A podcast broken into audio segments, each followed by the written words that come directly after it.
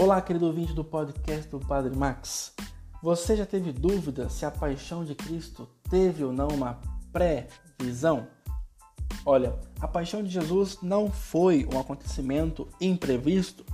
Tudo fora profeticamente anunciado até o preço da traição. Zacarias 11, de 12 a 13. A referência à profecia de Zacarias leva-nos a ver Jesus como um rei manso e humilde, de que fala o mesmo profeta, Zacarias 9, 9.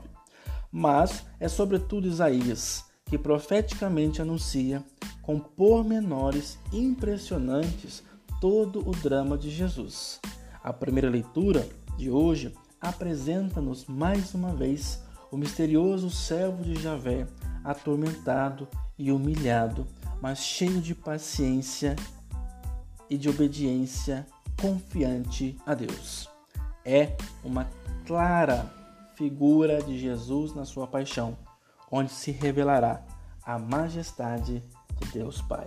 Louvado seja nosso Senhor Jesus Cristo, para sempre seja louvado.